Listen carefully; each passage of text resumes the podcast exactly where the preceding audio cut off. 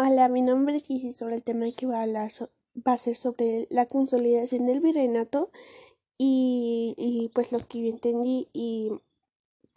lo que entendí fue como que los movimientos del virreinato y puedo decir que los movimientos del virreinato es como una manera en la que la la dependencia total de un imperio español eh, en el cual las tierras de Nueva España, así llamado, como influyeron como tanto en la economía, en la, o sea, en todas diversas situaciones económicas del pueblo. También como que trajeron de diversas sociedades católicas como la religión como tal y también les ayudó mucho para la conquista que fuera como un poquito más suave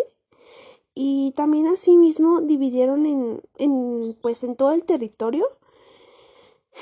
en, ¿cómo se puede decir? Como en provincias, las cuales tenían economías diversas como, como la minería, que pues para ellos era, era muy importante. Eh, pues también como que la cual les ayudaba a financiar todas, todas guerras y todas, y como que todas las situaciones para ellos, ¿no? Y puede decir que a la caída del rey Carlos entra como que la nueva dinastía, también como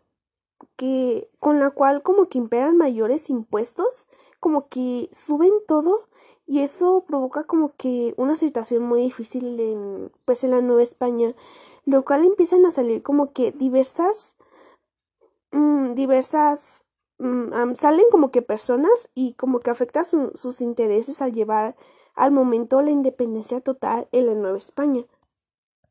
Y y pues más o menos eso entendí.